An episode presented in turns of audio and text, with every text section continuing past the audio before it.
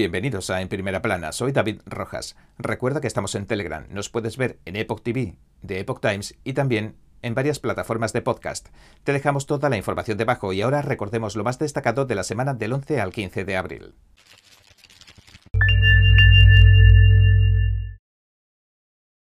Bienvenidos a En Primera Plana, soy David Rojas. Recuerda que estamos en Telegram, nos puedes ver en Epoch TV de Epoch Times y escucharnos en varias plataformas de podcast. Y ahora, entremos en materia. Bien, el plan de seguridad fronteriza del gobernador tejano Greg Abbott avanza. Varios puertos de entrada a Estados Unidos desde México sufren grandes retrasos desde que se pusiera en marcha otra nueva medida contra la inmigración ilegal, las inspecciones de vehículos. Los oficiales del Departamento de Seguridad Pública de Texas están llevando a cabo inspecciones mejoradas de la seguridad de los vehículos comerciales desde el 6 de abril en siete puertos de entrada: Brownsville, Los Indios, Far, Laredo, Eagle Pass, Del Río y El Paso. Texas mantiene 28 puertos de entrada terrestres con México. En el puente internacional de Far Reynosa se registraron importantes retrasos, alcanzándose tiempos de espera de hasta cuatro horas según los datos tomados en tiempo real por el sitio web de la Oficina de Aduanas y Protección Fronteriza. Los puentes de Laredo y Brownsville también sufrieron el mismo retraso. Según el teniente Christopher Olivares, portavoz del Departamento de Seguridad Pública para el sur de Texas, al final del día 9 de abril, viernes, habían inspeccionado 2.390 vehículos comerciales, 552 se pusieron fuera de servicio por violaciones graves de seguridad, como frenos defectuosos, neumáticos defectuosos y luces defectuosas, y además se suspendió de sus funciones a 73 conductores de vehículos comerciales. El número total de infracciones detectadas hasta ahora es de 8.244. El Departamento de Seguridad Pública de Texas no ha dicho cuánto tiempo piensa continuar con las inspecciones. México es el principal socio comercial de Texas. 88.500 millones de dólares en bienes fluyen en ambos sentidos a través de la frontera entre Texas y México anualmente, según el portal de negocios internacionales Global Edge. Todd Bensman, miembro de Seguridad Nacional en el Centro de Estudios de Inmigración, le dijo al Epoch Times lo siguiente. Es como un duelo en México. No creo que haya ninguna duda de que esto está causando pesar y va a causar más problemas, así que nadie sabe qué va a pasar. La situación sugiere tres posibles resultados. 1. Abbott cederá y detendrá las inspecciones. 2. El gobierno de Joe Biden demandará al gobierno de Texas para que detenga las inspecciones. O 3. México decidirá reforzar sus propias fronteras para frenar a los inmigrantes ilegales, algo muy parecido a las medidas que tomó en 2019 cuando Trump amenazó al país vecino con imponerle aranceles. Bersman también señaló que tratar con la inmigración ilegal es una propuesta costosa y que le requiere mucho tiempo a los mexicanos, por lo que normalmente no les interesa hacerlo. De una forma u otra, si Texas sigue con esto una semana más, los presidentes de estos dos países no van a tener más remedio que involucrarse. El 6 de abril, Abbott dirigió una carta al director de la agencia, el coronel Stephen McGraw, para ordenarle que comenzara a realizar las inspecciones. Escribió, como usted ha explicado, los cárteles que hacen contrabando ilegal y de personas en nuestra frontera sur no se preocupan por el estado de los vehículos que envían a Texas, más de lo que se preocupan por quien sufre una sobredosis del mortal fentanilo a bordo. En respuesta a esta amenaza que se prevé que crezca en los próximos meses por la presente, ordeno al Departamento de Seguridad llevar a cabo inspecciones de seguridad mejoradas de los vehículos que cruzan los puertos internacionales de entrada a Texas. Abbott anunció que tomaría medidas agresivas para asegurar la frontera, según palabras textuales, varios días después de que la administración Biden afirmara que tiene la intención de poner fin al título 42 el 23 de mayo, es decir, a las expulsiones rápidas que se llevaban a cabo para evitar la propagación de la pandemia. El gobernador de Texas declaró en su anuncio lo siguiente. Las políticas de fronteras abiertas de la administración Biden han allanado el camino para que los peligrosos cárteles y las drogas mortales entren en Estados Unidos y esta crisis solo empeorará si se pone fin a las expulsiones del título 42. Los agentes de la patrulla fronteriza se están preparando para procesar una cifra récord de hasta 18.000 inmigrantes ilegales al día en la frontera suroeste, una vez que se anule el título 42 debido al efecto llamada. El título 42 había facilitado la deportación rápida de más de un millón y medio de inmigrantes durante los dos años de la pandemia. Según el jefe de la patrulla fronteriza, Raúl Ortiz, en los últimos seis meses han detenido a un millón de inmigrantes ilegales de 157 países en la frontera sur. Muchos demócratas están tratando ahora de hacer a un lado el lema de retirar los fondos a la policía. El presidente Biden, que ha cambiado de mensaje, pide también más fondos para la policía. Pero algunos dicen que la financiación que pide se destinará a la policía comunitaria, que forma parte de la ideología antipolicial despierta o woke. Y Esli Vega, que se presenta como candidata al Congreso en Virginia, ha pasado años en las fuerzas del orden y sigue sirviendo en el departamento del sheriff del condado de Prince William hablo con nuestro compañero Steve Lance del asunto. Esto no hace más que confirmar lo que muestran sus resultados en las encuestas. Demuestra que retirarle los fondos a la policía les ha supuesto un desastre. Sufrimos una crisis tras otra, además de que los crímenes se están disparando así que la gente se ha cansado. Pero esto es solo para que Joe Biden trate de rescatar a amigos, como Abigail Spanberger, la cual está en la lista de los que tienen que recortar este otoño. Eso es exactamente lo que es. Lance le preguntó a Isley Vega por la policía de proximidad, ya que en este proyecto de ley de Biden se habla mucho de conceder fondos a la policía de proximidad. Pero, ¿ayudará esto a los agentes de policía que trabajan en primera línea? Va a pasar mucho tiempo antes de que los policías salgan realmente a hacer lo que estaban haciendo. Puedo decirle que como agente de la ley, una de las cosas que más me gustaban era aparcar mi coche, salir y relacionarme con la gente de la comunidad, que es en realidad la policía comunitaria en su esencia. Pero cuando se demoniza a los valientes hombres y mujeres que se juegan la vida año tras año, como hemos visto hacer a esta administración, va a ser increíblemente difícil que la gente salga y quiera colaborar con la verdadera policía de proximidad. No se puede demonizar a las personas y esperar que otras personas estén dispuestas a salir a la calle y colaborar con estas personas cuando hay cámaras y cuando tienes a la izquierda radical atacando constantemente a los agentes de policía. También le preguntamos a la candidata al Congreso de Virginia qué medidas creía que se podrían poner en marcha para ahora mismo frenar este récord de criminalidad en todo el país. Bueno, en primer lugar, tenemos que ser serios a la hora de destinar fondos a la contratación real de agentes de policía y puedo contarle lo que oigo a nivel local. En mi calidad de supervisor, contamos con un presupuesto de 100 millones de dólares en nuevos gastos, pero no se va a contratar ni a un solo agente de policía nuevo. Así que si nos tomamos en serio la financiación de nuestros departamentos de policía en todo el país, tenemos que asegurarnos de que esos fondos se destinen realmente a la contratación de agentes, porque lo que necesitamos ahora mismo son botas sobre el terreno para tratar de evitar algunos de los delitos que estamos viendo y también para seguir creciendo como comunidad y volver a los días en los que los niños se entusiasmaban al ver a los policías y en los que a los policías les entusiasmaba relacionarse con la gente de la comunidad y no lo que estamos viendo desde hace años. A continuación le indicamos a Vega que a veces al pueblo estadounidense le resulta muy difícil analizar la enrevesada retórica política, así que cuando se trata de este tema del aumento de la delincuencia y de otras cosas por el estilo, nos interesaría saber qué dice la gente de su distrito al respecto y si es un problema real. Lo es, absolutamente. Solo hay que mirar las estadísticas. Nuestros departamentos de policía locales son excelentes en cuanto a informar al público de los delitos que se producen porque el público tiene derecho a saberlo. Así que a las pruebas me remito. Lo vemos todos los días, informe tras informe, ya sea un tiroteo, un asesinato o un incidente doméstico. Está ocurriendo en todo el Distrito Sur y la gente está cansada. Una de las cosas más importantes que me dice la gente en las conversaciones que mantengo es que quiere vivir en comunidades seguras y protegidas. Esto no se consigue con la retórica de retirarle fondos a la policía, ni atacando, como hemos visto, a los miembros de las fuerzas del orden. Así que esto es sin duda un problema real. Y la gente está prestando atención a quién ha apoyado realmente a la policía y a quién va en serio cuando se trata de encarcelar a los delincuentes y de no relajar las sentencias y de dejar a la policía que haga su trabajo, que es servir y proteger.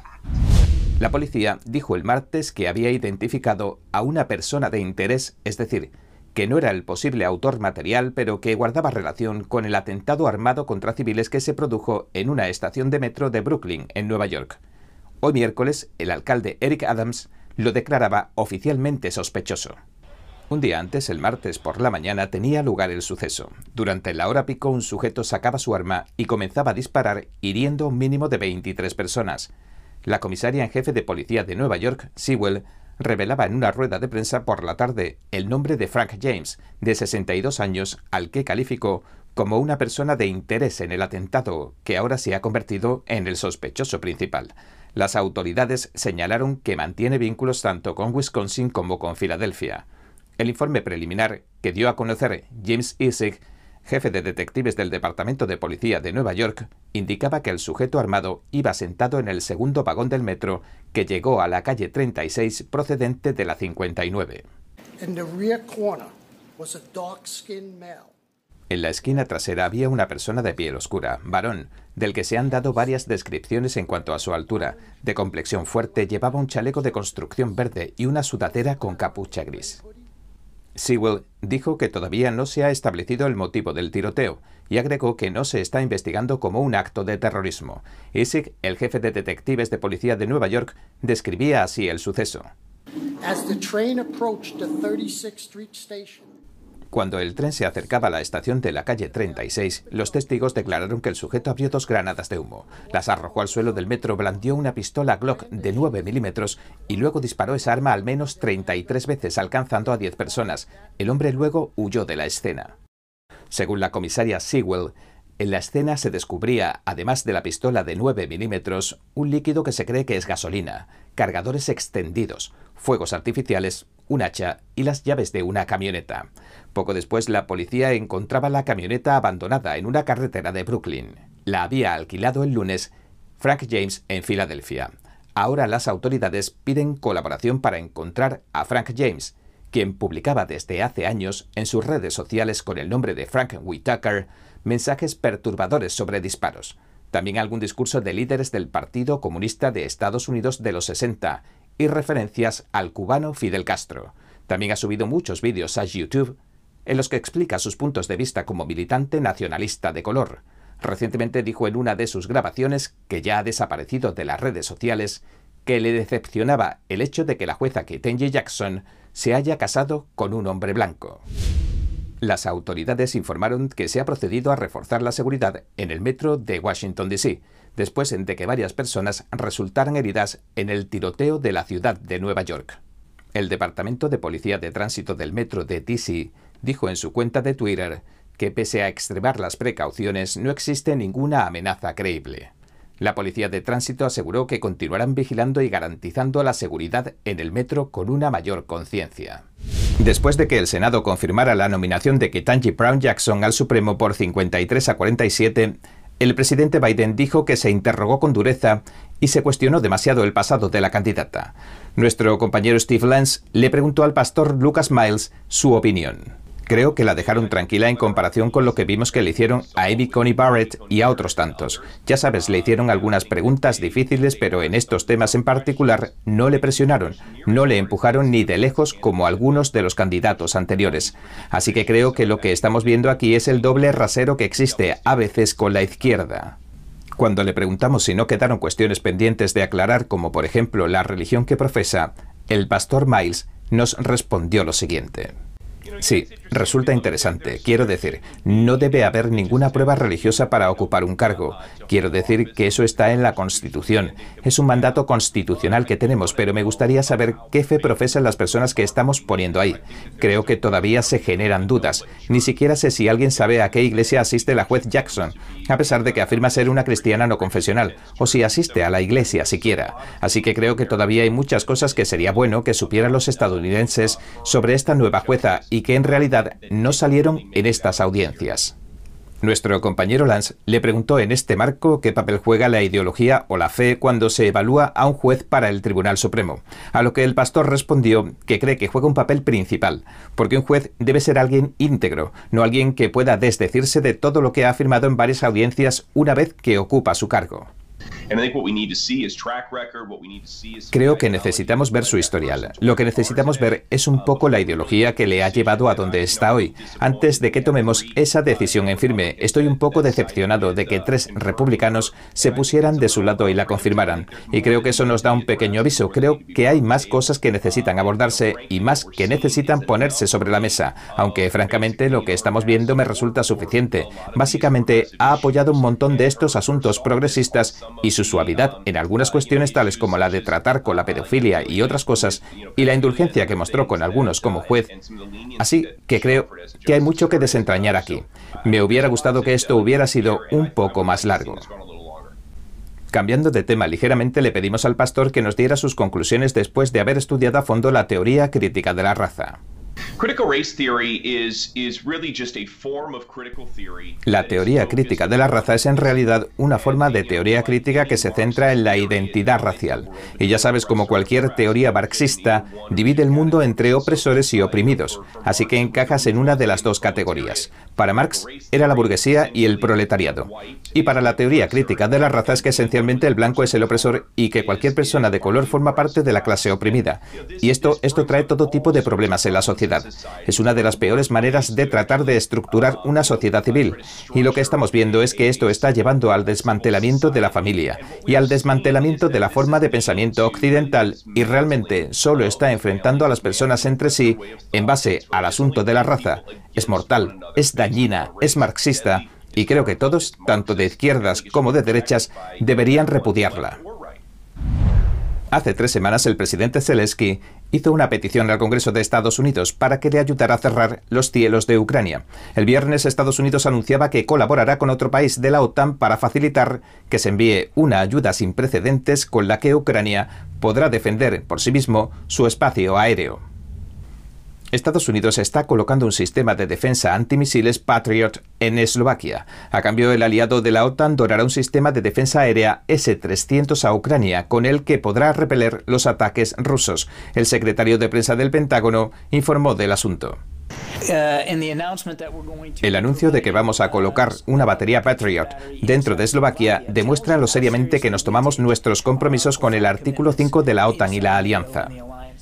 Eslovaquia es la primera en enviar un sistema de defensa aérea a Ucrania. Al confirmar la noticia el viernes, Biden le dio las gracias a Eslovaquia y escribió que la reubicación del sistema Patriot estadounidense hacía posible esta transferencia y al mismo tiempo garantizaba la seguridad de Eslovaquia.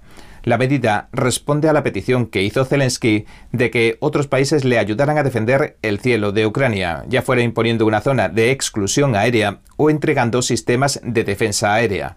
Biden también decía el viernes que el S-300 es algo que Zelensky le había planteado personalmente. Mientras tanto, continúan llegando informes de que las tropas rusas bombardearon una estación de tren ucraniana, matando a docenas de personas. El secretario de prensa Kirby del Pentágono calificaba de poco convincentes las declaraciones de Rusia que afirmaba que sus fuerzas no habían tenido nada que ver con el ataque. Fue un atentado ruso. Emplearon un misil balístico de corto alcance para llevarlo a cabo. Mientras la invasión cambia aparentemente para enfocarse en el este de Ucrania, el Pentágono dice que continuará proporcionándole a Ucrania cuanta asistencia necesite. Ya sea armas, equipos y municiones o información. El sistema de misiles de largo alcance Patriot, junto con la dotación estadounidense, llegará a Eslovaquia en los próximos días. Un funcionario de defensa estadounidense le decía a los periodistas el viernes que el ejército de Estados Unidos ha observado más de 1.500 lanzamientos de misiles rusos desde que comenzó la guerra. Mientras siguen las operaciones militares de Rusia en Ucrania, Muchos se preguntan qué papel debería desempeñar Estados Unidos en este conflicto. Le pedimos al experto en seguridad nacional y editor ejecutivo del Centro para el Interés Nacional, Harry Cassianis, que nos explicara su punto de vista acerca de las últimas preguntas que respondió la secretaria de la Casa Blanca, Jen quien afirmó que Estados Unidos no ha entrado en guerra con Rusia porque no le interesa. Cassianis dijo que en estos conflictos siempre existe el peligro de desatar un enfrentamiento nuclear y que cree que para los Estados Unidos lo más importante es que se mantenga el orden internacional, el comercio, que sus ciudadanos se sientan protegidos y que el país prospere, es decir, que Estados Unidos no quiere una guerra entre Rusia y Ucrania que se convierta en la tercera guerra mundial. Lo que dijo Jenseki es correcto y creo que lo que está tratando de hacer es no charlar de la Tercera Guerra Mundial porque eso asusta a la gente. Pero creo que lo que Estados Unidos está tratando de hacer es garantizar que Ucrania pueda protegerse a sí misma a largo plazo. Garantiza que sea viable como Estado y que Vladimir Putin no se apropie de él. Pero también asegurarse de que Rusia no vuelva a intentarlo en el Báltico, Moldavia, Transnistria o tal vez haciéndolo otra jugada a Georgia. Así que reforzar ese orden internacional que se ha torcido otra vez es crucial. Cuando nuestro compañero Lens le habló de la posibilidad de entrar en guerra y de que muchos estaban pidiéndolo, calificó con mucha claridad ese tipo de mentalidad. Es suicida. Creo que puede sonar atrayente en términos de conseguir visitas en las páginas web y grandes titulares en MSNBC o CNN, pero para los que hemos estudiado este tema, la guerra nuclear podría suponer el fin de la civilización humana. Es decir, los rusos tienen casi 6.000 cabezas nucleares. Nosotros tenemos un número muy similar. Si la OTAN y Rusia fueran a la guerra sobre Ucrania, ya sea a través de una zona de exclusión aérea o incluso a través de un accidente, quiero decir, existe la posibilidad de que un misil ruso pueda alcanzar el territorio de la OTAN. Joe Biden ha dicho que defenderá cada centímetro de ese territorio de la OTAN. No estoy seguro de lo que eso significa pero lo que está en juego en ese tipo de guerra es el apocalipsis. Son cosas que podrían estar en la Biblia. Lenz le preguntó, Ahora que estamos donde estamos, ¿existe algún camino por el que se pueda volver a un estado de normalidad y reducir las tensiones? Todavía no, pero no creo que Vladimir Putin haya acabado con Ucrania. Creo que se da cuenta de que no puede tomarla a menos que la bombardee hasta hacerla añicos con su fuerza aérea o con su artillería. Creo que entiende que la cantidad de sanciones que se le impondrían sería algo que probablemente haría caer al Estado ruso. Así que ahora se va a centrar en el Donbass. Se va a centrar en el este de Ucrania. Creo que allí va a desatar su fuerza aérea y su artillería. Creo que va a desatarse una lucha sangrienta durante los próximos 60 a 90 días. Y ahí es donde esto se pone peligroso de nuevo. Todo lo que se necesitaría sería un misil errante, un bombardero errante, que se desviara hacia el territorio de la OTAN o que haya algún tipo de tiroteo para que se desencadene una crisis mayor. La semana pasada, los ministros de Asuntos Exteriores de la OTAN se reunieron para hablar de seguir apoyando a Ucrania.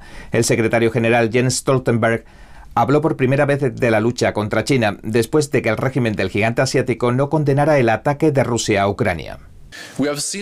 Hemos visto que China no está dispuesta a condenar la agresión de Rusia y que Beijing se ha unido a Moscú para cuestionar el derecho de las naciones a elegir su propio camino, dijo Stoltenberg.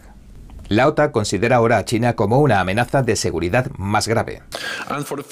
Y por primera vez, también se debe tener en cuenta cómo la influencia cada vez mayor y las políticas coercitivas de China afectan a nuestra seguridad. Stoltenberg Añadió que esta nueva amenaza le daba más importancia a mantenerse unidos. Los aliados de la OTAN han acordado ampliar su cooperación con Australia, Japón y otros aliados de la región como parte de su estrategia para reforzar la alianza. El ministro de Defensa de la India visitaba ayer el Pentágono para mantener conversaciones estratégicas, justo después de que el presidente Biden hablara con el primer ministro de la India. Aunque India ha mantenido una postura neutral ante la invasión rusa, sigue importando petróleo ruso. El gobierno de Biden ahora trata de estrechar relaciones con India, con el fin de construir una oposición más fuerte tanto contra Rusia como contra China. Pero, ¿cómo está reaccionando India? Nuestra compañera Melina Westcott informaba desde Washington que tanto los Estados Unidos como la India están apoyando a Ucrania con ayuda humanitaria, pero que ambos líderes mundiales no coinciden en cuanto a cómo castigar a Rusia por su invasión. El presidente Biden, en una reunión virtual con el primer ministro de la India, le instaba ayer a adoptar una postura más enérgica con Rusia. Los Estados Unidos y la India vamos a continuar nuestra estrecha consulta sobre cómo gestionar los efectos desestabilizadores de esta guerra rusa. India, que sigue importando petróleo ruso, se abstuvo durante la votación en que se eliminó a Rusia del Consejo de Derechos Humanos de la ONU. India también ha pedido una investigación independiente sobre los asesinatos en Ucrania. Hablé varias veces por teléfono con los presidentes tanto de Ucrania como de Rusia. No solo hice un llamamiento a la paz, sino que también sugerí conversaciones directas entre el presidente Putin y el presidente de Ucrania. Pero Rusia no es el único país que encabeza la lista de asuntos importantes que tienen que tratar ambos países. El secretario de Defensa norteamericano Lloyd Austin mostró sus preocupaciones durante las conversaciones. La República Popular de China está intentando desafiar y socavar la soberanía de sus vecinos. Beijing está erosionando la seguridad de la región del Indo-Pacífico desde su construcción de infraestructuras de doble uso a lo largo de su frontera hasta sus reclamaciones ilegales en el mar de China Meridional. El ministro de Defensa indio no habló en ningún momento directamente de China ni de Rusia. El secretario de Defensa Austin daba la bienvenida al ministro de Defensa de la India al Pentágono ayer para discutir estrategias con las que fortalecer su asociación en defensa con el fin de mantener la paz y la seguridad en el Indo-Pacífico, donde China sigue reclamando territorio. Mientras tanto, el régimen chino aumenta su despliegue militar en el mar del sur de China. También está acelerando la producción de armamento nuclear. El Wall Street Journal informa de que este año se han descubierto más de 100 instalaciones que podrían lanzar misiles en la región occidental de China. Podrían emplearse para albergar misiles con cabeza nuclear, capaces de alcanzar territorio estadounidense. El Departamento de Estado emitió una advertencia de viaje de máximo nivel para las ciudades de Shanghai, Hong Kong y la provincia de Jilin. La advertencia se produce a raíz del aumento de las infecciones que provoca el virus del Partido Comunista Chino en estas regiones. El Departamento de Estado emitió una advertencia de viaje de nivel 3 que aconseja reconsiderar los viajes a toda China. Hong Kong y Shanghai están en el nivel más alto, que es el nivel 4, es decir, no viajar. El aviso de viaje habla de la política de tolerancia cero que ha impuesto el régimen chino con respecto a la COVID-19. El Departamento de Estado advierte a los viajeros que se están aplicando arbitrariamente las leyes en las localidades y que existe el riesgo de que separen a padres e hijos. Volvemos a Estados Unidos. Muy pronto se revocará el título 42, lo que podría abrir las puertas del país a millones de nuevos extranjeros ilegales. El congresista de Carolina del Sur, Ralph Norman, afirma que la crisis fronteriza está afectando a todos los estados. Hoy nos cuenta su opinión sobre los informes de que se van a realizar liberaciones masivas de extranjeros ilegales y de que se le están regalando smartphones a todos y cada uno de ellos. La administración Biden es la culpable de todo esto. Es un desastre. Le va a resultar difícil a este país darle la vuelta a esto, Steve. ¿Cuándo va a terminar? Quiero decir, Biden está hablando de los autos, de la gasolina y está hablando de los teléfonos y a Saki se le ocurre dar una excusa descabellada. Quiere facilitar que los ilegales se comuniquen con los agentes de la patrulla fronteriza para saber cuándo tienen que volver a presentarse. Quiero decir, ¿piensan que el pueblo estadounidense va a creérselo? Saben que han venido ilegalmente, no se van a someter a ningún proceso legal, porque las fronteras están completamente abiertas, así que esto es una locura y va a resultarles difícil justificar esto junto con todo lo demás que esta administración está haciendo. También le preguntamos por la encuesta que la CBS acaba de realizar en la que más del 60% de los encuestados, incluyendo tanto a votantes demócratas como a republicanos, desaprobaron la gestión de Biden de la frontera. Causa una indignación total, porque esto se hace con toda la intención y se hace imprudentemente. Los demócratas esperan de esta manera mantenerse en el poder.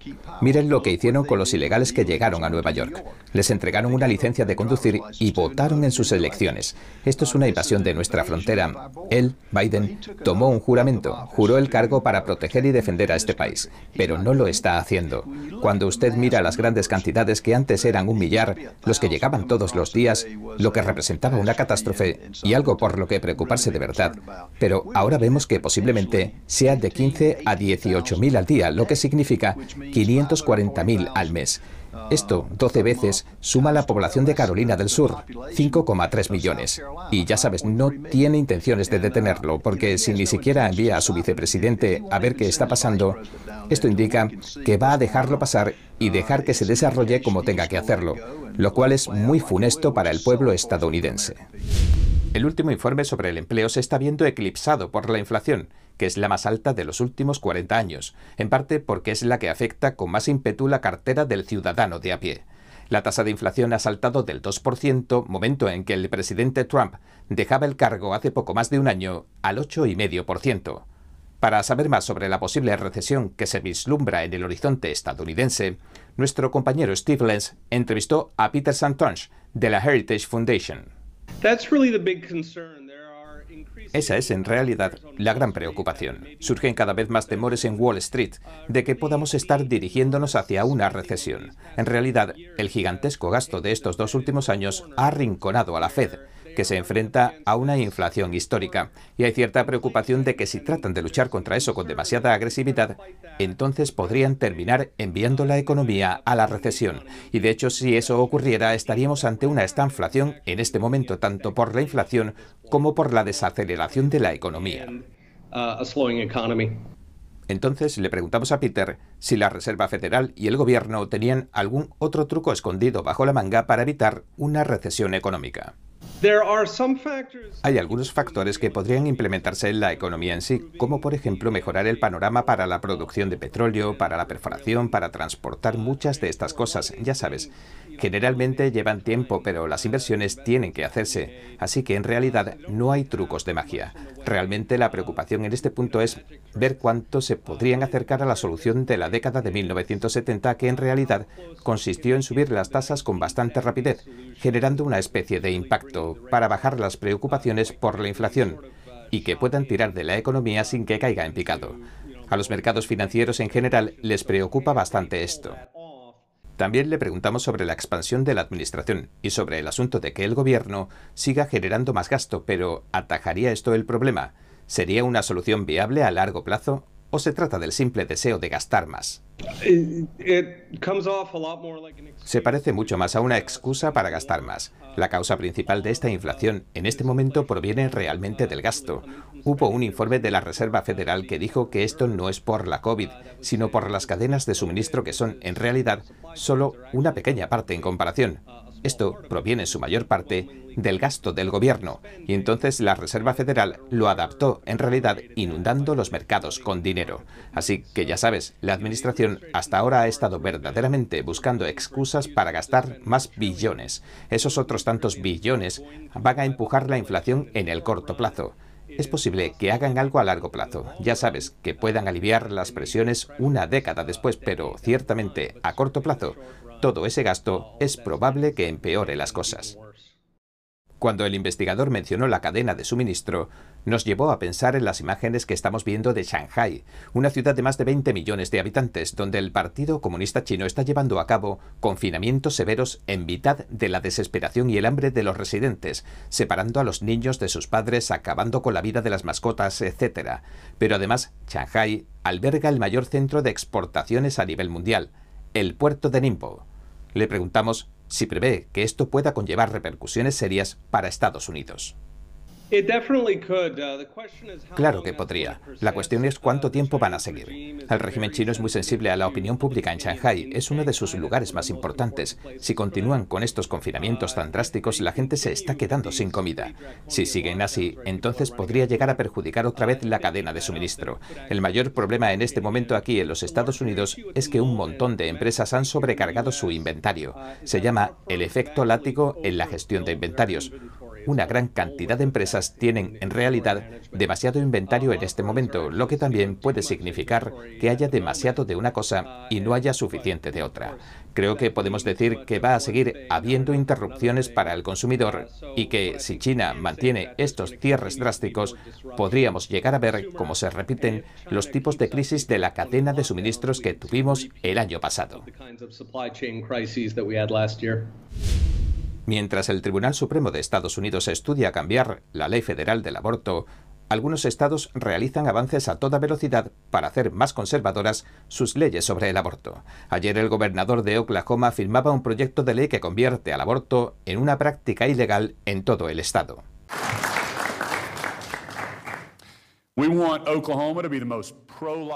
Queremos, dijo, que Oklahoma sea el estado más pro vida del país. Queremos prohibir el aborto en el estado de Oklahoma. La nueva ley convierte en un delito grave practicarle un aborto a otra persona en todo el estado de Oklahoma. Si se incumpliera la ley, la persona podría ser condenada a un máximo de 10 años de prisión y a pagar una multa de 100.000 dólares. Sin embargo, la madre no sería acusada con cargos penales por abortar, al firmar el proyecto de ley, el gobernador reconocía que iba a ser inmediatamente cuestionado por los activistas que dicen que las leyes que prohíben el aborto son inconstitucionales. El Senado de Oklahoma aprobaba el proyecto de ley con 38 votos a favor y 9 en contra y la Cámara por 70 a 14, lo que supuso un apoyo de más del 80% en ambas cámaras. El representante estatal Jim Olsen afirmaba tras la votación lo siguiente. Valoramos la vida porque nuestro Dios en el cielo valora la vida. Lo que estamos diciendo hoy aquí es que arrebatarle la vida a propósito a un inocente trae consecuencias, añadió el senador Nathan Dem. La única excepción que contempla la nueva ley es que el aborto se realice para salvarle la vida a la madre. Entrará en vigor este verano. El gobernador dice que el aborto es un asunto que debe manejar cada estado y que está esperando el veredicto de la Corte Suprema que bien podría devolver este derecho a los estados, si el fallo es de tendencia conservadora tal y como se espera. Elon Musk ha lanzado una oferta para comprar el 100% de Twitter por unos 43.000 millones de dólares. El magnate de la tecnología asegura que quiere actualizar el extraordinario potencial que posee la compañía para convertirla en una plataforma que favorezca de verdad la libertad de expresión. Musk ofertó comprar todas y cada una de las acciones de Twitter por 54 dólares y 20 centavos, de acuerdo a la carta que le ha enviado al presidente de Twitter, Brett Taylor, la cual contenía también una presentación ante la Comisión de Valores y Bolsa. Musk escribió lo siguiente. Twitter tiene un potencial extraordinario, yo lo desbloquearé. El magnate trata de tomar el control de la plataforma y transformarla en una empresa privada. Musk ya había cuestionado la falta de compromiso de Twitter con la libertad de expresión y recientemente compró casi el 10% de la compañía, lo que ha provocado especulaciones acerca de posibles cambios en las políticas de moderación de la empresa, que han sido acusadas de tener un sesgo anticonservador. Twitter, por su parte, ha negado repetidamente las denuncias de que censura algunos puntos de vista minoritarios y políticamente conservadores. El físico, programador y empresario sudafricano, nacionalizado canadiense y estadounidense, escribió en su carta lo siguiente. He invertido en Twitter porque creo que puede convertirse en la plataforma que favorezca la libertad de expresión en todo el mundo, porque creo que la libertad de expresión es un imperativo social para que una democracia funcione. El 25 de marzo, Musk afirmaba en Twitter, donde tiene más de 80 millones de seguidores, que la libertad de expresión es esencial para que la democracia funcione, y preguntó a sus seguidores si creían que Twitter se adhiere rigurosamente a este principio. Más de 2 millones de usuarios de Twitter opinaron, el 70,4% votó que no. Monica Crowley, antigua subsecretaria del Tesoro bajo el mandato de Trump, tuiteó después de que se diera a conocer la noticia de que el magnate había adquirido casi el 10% de Twitter lo siguiente. Ahora que Elon Musk es el mayor accionista de Twitter, debería exigir que se ponga fin a la censura política, la reforma de toda la compañía y la reincorporación del presidente Donald Trump. Twitter prohibía al expresidente hacer uso de su plataforma tras los sucesos del Capitolio del 6 de enero, alegando que sus publicaciones violaban una de sus políticas, la glorificación de la violencia. Mientras espera la inminente retirada del título 42, que sucederá a finales de mayo, una delegación del Congreso ha visitado la frontera sur. Uno de los miembros de la comitiva, el congresista de Florida, Byron Tunnels, nos comentó lo que piensa. Oh, bueno, es importante entender exactamente lo que está sucediendo en la frontera sur en estos momentos, especialmente porque la Administración quiere deshacerse del título 42, lo que en realidad va a provocar un aumento masivo de entrada de inmigrantes ilegales en los Estados Unidos. Así que queríamos llegar allí y ver de primera mano lo que está sucediendo ahora y obtener información precisa y actualizada. Así podemos tratar de explicarle al menos al pueblo estadounidense lo que está ocurriendo y también abogar por los cambios que el presidente debería hacer para asegurar la frontera sur. Cuando nuestro compañero Steve Lenz le preguntó si consideraba importante cerciorarse en persona al punto de viajar hasta la frontera para ver con sus propios ojos y escuchar con sus propios oídos lo que está pasando, respondió lo siguiente. Uh, es crucial. Por mi vida que no entiendo cómo el presidente y la vicepresidente están tomando decisiones sobre lo que está pasando en la frontera sur cuando no están allí abajo, sobre el terreno, en realidad hablando con los hombres y mujeres que tienen que hacer el trabajo. Ayer fuimos y recorrimos una sección de la frontera que son miradores donde se ve, literalmente, el otro lado del río. Están dejando que la gente cruce a pie a los Estados Unidos. La gente luego simplemente dejan caer sus identificaciones de México, generalmente visados de viaje de México. Las dejaban caer y las dejaban en el suelo al sur de la frontera. Luego se entregan a nuestros agentes fronterizos. La razón por la que hacen esto es porque si nuestros agentes fronterizos pueden probar que están vinculados legalmente a México, podemos enviarlos de vuelta a México.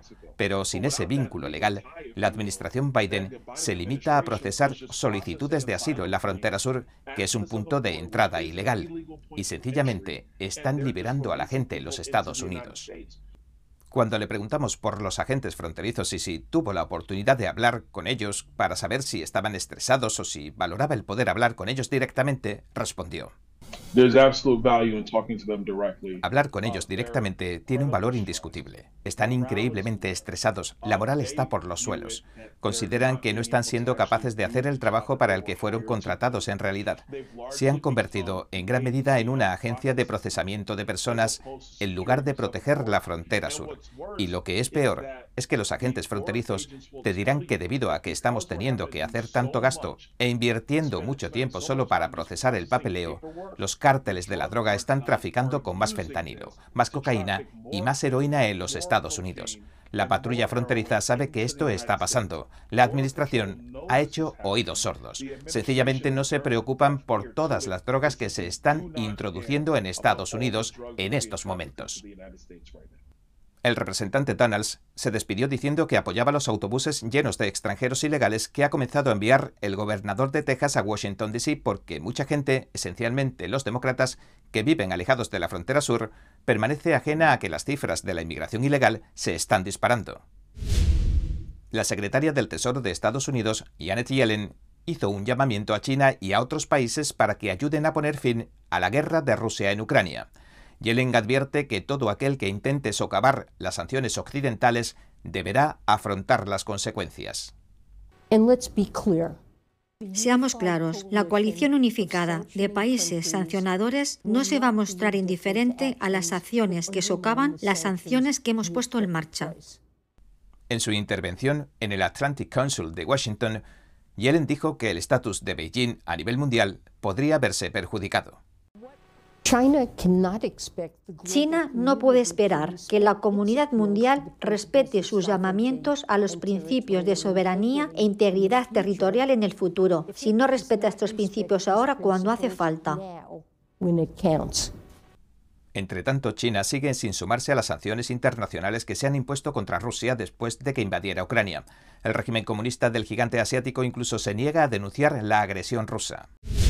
El mundo sigue sufriendo los efectos de la pésima y siniestra gestión que llevó a cabo el Partido Comunista de China cuando se inició la pandemia en la ciudad de Wuhan. Más de dos años después, las acciones que adopta el régimen para supuestamente controlar las infecciones del virus del Partido Comunista Chino siguen pasándole factura al planeta. Los drásticos cierres y confinamientos que han implementado las autoridades chinas en Shanghai van a repercutir en la cadena de suministro mundial.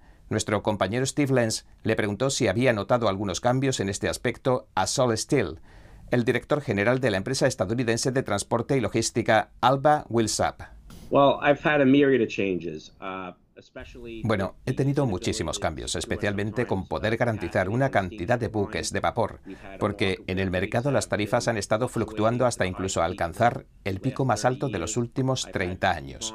He tenido clientes con tremendos problemas de dinero en efectivo porque, además de las elevadas tarifas que les están imponiendo muchas de las fábricas, tanto de China como de otras partes del mundo, están solicitando mayores depósitos antes de empezar a hacer las mercancías. Incluso muchas de las fábricas que también tienen otras instalaciones y fábricas en Vietnam, porque mucha gente quería abandonar China, ahora también tienen que cumplir los mismos requisitos. Así que en realidad se van acumulando una cantidad tremenda de cuestiones día tras día, semana tras semana en la cadena de suministros. Cuando le preguntamos concretamente por el sector del transporte marítimo y qué cree que está haciendo que los costes se incrementen tanto, respondió lo siguiente. Bueno, lo que está provocando que suban tanto los precios es que los medios se han limitado. Muchos, especialmente ahora por el confinamiento de China o porque salen a navegar en vacío, mientras existe una sobredemanda de las mercancías que llevan los contenedores de las líneas de vapor. Pero ahora, en cuanto China vuelva a funcionar y las fábricas reabran, lo que va a saber moverse es tal cantidad de mercancías que todo el mundo va a estar luchando por conseguir espacios en los contenedores. Así que las tarifas van a subir. Y seamos sinceros, las compañías navieras ganaron 200.000 millones de dólares el año pasado, conjuntamente, en sus negocios y no es que vayan a ir a su consejo de administración este año y decir, por cierto, el año pasado ganamos 50 millones, pero ahora vamos a ganar solo 20 millones este año porque vamos a bajar las tarifas. Creo que tienen la obligación con sus accionistas de conseguir todo lo que puedan y desgraciadamente esto será a costa del consumidor estadounidense y de muchas empresas medianas y pequeñas. Sol también nos indicó que de los 11 transportistas más importantes que envían mercancías a Estados Unidos, solo uno es de propiedad estadounidense y que es bastante pequeño. Entonces le preguntamos dónde podría encontrarse una solución concretamente en lo que respecta al sector del transporte marítimo. Bueno, esa es una buena pregunta. Creo que la solución, especialmente con la congestión que tenemos, pasaría por pausar algunas de estas limitaciones de peso en carretera. Tenemos que intentar aliviar de verdad algunas de las congestiones y normas que hay en los puertos de la costa oeste. Es muy difícil para los camioneros devolver los contenedores una vez vacíos. El sistema por turnos que hay debería modernizarse un poco más. Así que hay tantos pequeños problemas en tantas partes de la cadena de suministro que cuando se juntan se produce un lío enorme. Sin embargo, creo que la automatización es algo crucial que tanto los puertos del interior como los de la costa oeste y los de la costa este tienen que adoptar, porque estamos muy por detrás de otros países de nuestra talla y comercio en este aspecto. Así que esto es sin duda un problema. Cuando previamente mencionaba a China, nos vino a la cabeza Shanghai, una de las ciudades más grandes de China con 25 millones de habitantes.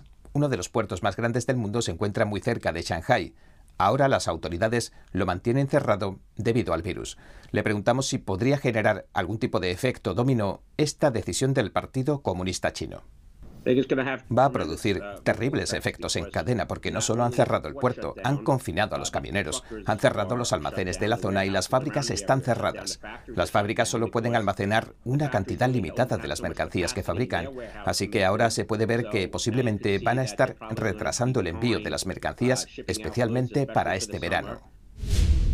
Aunque los numerosos informes y vídeos que muestran el sufrimiento y el hambre que están provocando los confinamientos del régimen comunista en China puedan sonarnos algo lejano en Occidente, el Partido Comunista de China podría haber extendido sus tentáculos más allá de sus fronteras. El régimen tiránico está empleando su guerra sin restricciones para acosar y atacar a una de las compañías de artes escénicas de clase mundial. El largo brazo de Beijing se cierne hoy en día sobre los artistas de Shenyun, en el norte del estado de Nueva York. Los bailarines y músicos que han logrado huir de la China comunista y han encontrado un hogar en la serenidad del norte del estado de Nueva York se encuentran ahora en el punto de mira de las operaciones que Beijing lanza en el extranjero. Una investigación del Epoch Times que revisó miles de páginas de informes y documentos internos del Partido Comunista Chino PCC y más de una docena de entrevistas descubrió que el PCC mantiene una campaña en suelo estadounidense desde hace más de una década. Uno de los objetivos a día de hoy es Shenyun Performing Arts, la compañía de artes escénicas célebre por sus espectáculos de danza y música clásica china a nivel mundial. La razón de que este grupo esté en el punto de mira se desprende fácilmente de su eslogan de este año, China antes del comunismo. La campaña sistemática de intimidación, propaganda y presuntos sabotajes apuntan a los miembros del grupo sus actividades escénicas y sus campus. Stephen Wong, bailarín principal de Shenyun, dijo lo siguiente. Ayer me encontraba en el escenario de un sitio prestigioso entre aplausos, y aquí en nuestra casa me espían y me acosan. Gente hostil del entorno donde vivo inventa y difunde mentiras atroces sobre nosotros. Y añadió, y saber que el Partido Comunista Chino está detrás de todo esto, haciéndonos esto en suelo estadounidense, da miedo. Muchos de los artistas de Shenyun sufrieron en primera persona la persecución religiosa bajo el régimen comunista en China. Muchos practican Falun Gong, una antigua práctica espiritual china que consiste en ejercicios con movimientos lentos y enseñanzas de superación espiritual basadas en la verdad, la compasión y la tolerancia. El Partido Comunista Chino ordenaba la erradicación de Falun Gong en 1999, después de que las encuestas del gobierno estimaran que entre 70 y 100 millones de personas practicaban los ejercicios y trataban de ser mejores personas, pero estas cifras superaban el número de miembros que tenía el partido en ese momento. Los defensores de los derechos humanos han calculado que millones de seguidores de Falun Gong se han enfrentado a detenciones injustas, secuestros, torturas y muertes a manos del régimen. El padre de Won es uno de ellos. Las autoridades lo secuestraron y encarcelaron en China por practicar Falun Gong y lo torturaron hasta casi matarlo. Moría poco después de que lo dejaran en libertad.